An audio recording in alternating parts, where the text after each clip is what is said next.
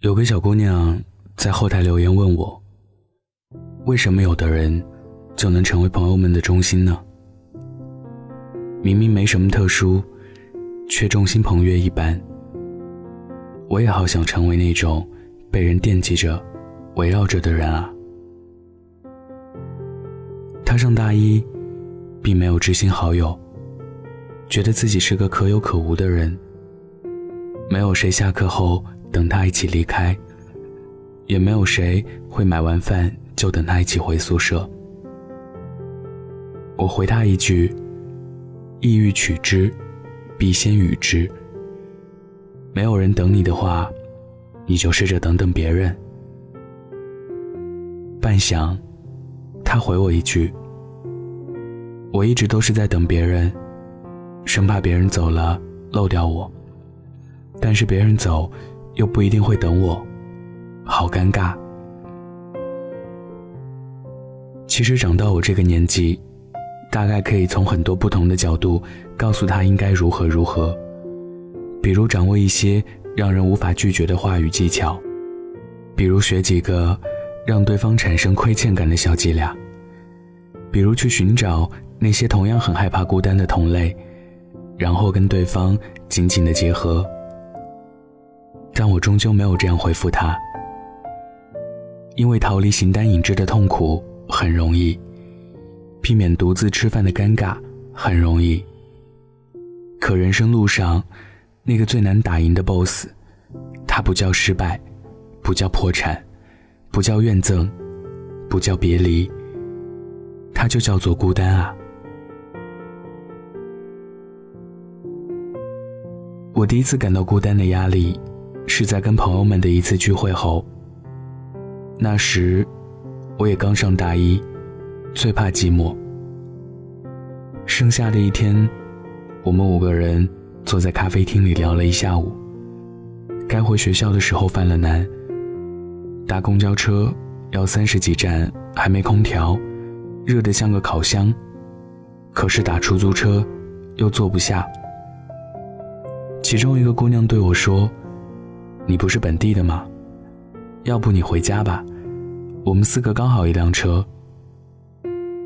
明明是合情合理的安排，可当目睹着他们四个有说有笑打车离开的背影，我还是很难过。不仅仅是因为一个人而难过，而是那孤单背后巨大的阴影。你是个无关紧要的人，他们其实。也没那么喜欢你。我试过很多种方法对抗孤单，跟微信群里并不熟悉的人掏心掏肺，一遍又一遍刷着微博，仓促给自己找了个舍友，每天发五六条状态，每隔十几分钟就拿起手机瞅瞅，又多了几个赞。但有时候。孤单并不是身边多一个人就可以解决的问题。有一次，我刚刚独立做完一个项目，有满肚子的感受想要跟饭桌上的朋友讲，他却接到了重要客户的电话，一边谈一边记笔记，只留一个抱歉的眼神给我。直到一个小时后，他挂掉电话，陪笑着问我：“你刚刚想说什么来着？”我不生气，却再也没有了兴致。明明那个很亲密的人近在咫尺，却依旧是两个不同的星球。所以，我想笃定的告诉那个姑娘：即使有人等你下课，陪你吃饭，二十四小时跟你在一起，你也依旧可能被孤单打败。在你今后的很多很多年中。他会敲碎你的玻璃心，时不时将一桶冷水冲你兜头而下，并且反复告诉你一个事实：你不是世界的中心，不是万人迷。有时候，你甚至不是谁的小甜心，谁的好闺蜜。你只是你，你只有你。我认识一位很厉害的学姐。在一家著名金融公司上班，会三门流利的外语，还常常做空中飞人。一年中有半年都在出差。更让我佩服的是，在繁忙的工作之余，他还出了一本自己的画册。某天，我大概因为跟朋友闹了小别扭，心情差到极点，鬼使神差的发了条微信给他，说：“你也会感到孤单吗？”会，他秒回，而且常常。我惊叹：“怎么可能？那你怎么还能把生活过得那么丰富多彩？”他很认真的回复说：“那怎么办？本来就很孤单了，还不善待自己，难道要自暴自弃吗？毁掉了自己的生活，伤的又不是别人，你无法打赢孤单的。”他说：“无论多么有声有色、有钱有爱的生活，都不能。你能做的，只是将它慢慢驯服。习惯了每个人都是一颗不同的星球，所以不再刻意渲染自己的情感，博取别人的侧目。人与人的差异，并不在于是否孤单，而是在于。”你如何对待自己的孤单？我顿时醍醐灌顶。的确，到底是拼命发状态、刷存在感，像藤萝一样痴缠某个人寻求陪伴，还是能够在孤单中静下心，看完一本书，写完一帖字，跑完五公里，画上一幅画，都是你自己的选择。但你如何对待孤单，生活就如何回馈你。一个人独处的能力，会决定他的人生。大多数的我们，都是普通人。正因为无法彻底打败孤单，所以才只能学着慢慢驯服它。善待自己的想法和情绪，并不以之来绑架他人。珍惜每一个细小的美好瞬间，即使心知肚明，它即将逝去。尊重自己的每分每秒，来让自己变得更好，让生活多几缕颜色。既然只能做自己，那就好好做自己。愿你成为一个懂得驯服孤单的人。我是北太，喜欢我的听众可以关注我的微信公众号或者微博。晚安，北太。今天分享的故事来自于陶瓷兔子。晚安，记得盖好毯子哦。我想我会一直孤单，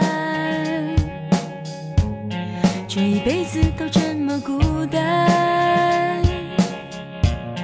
我想我会一直孤单。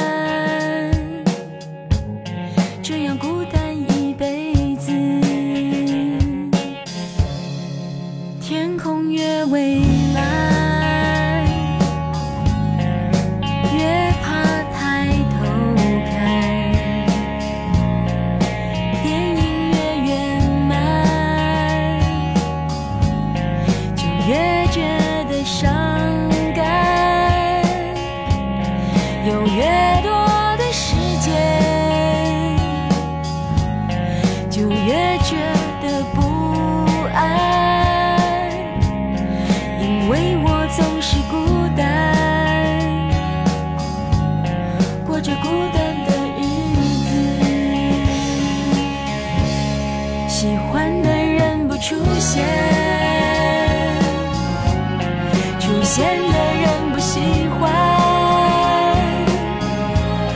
有的爱犹豫不决，还在想他就离开，想过。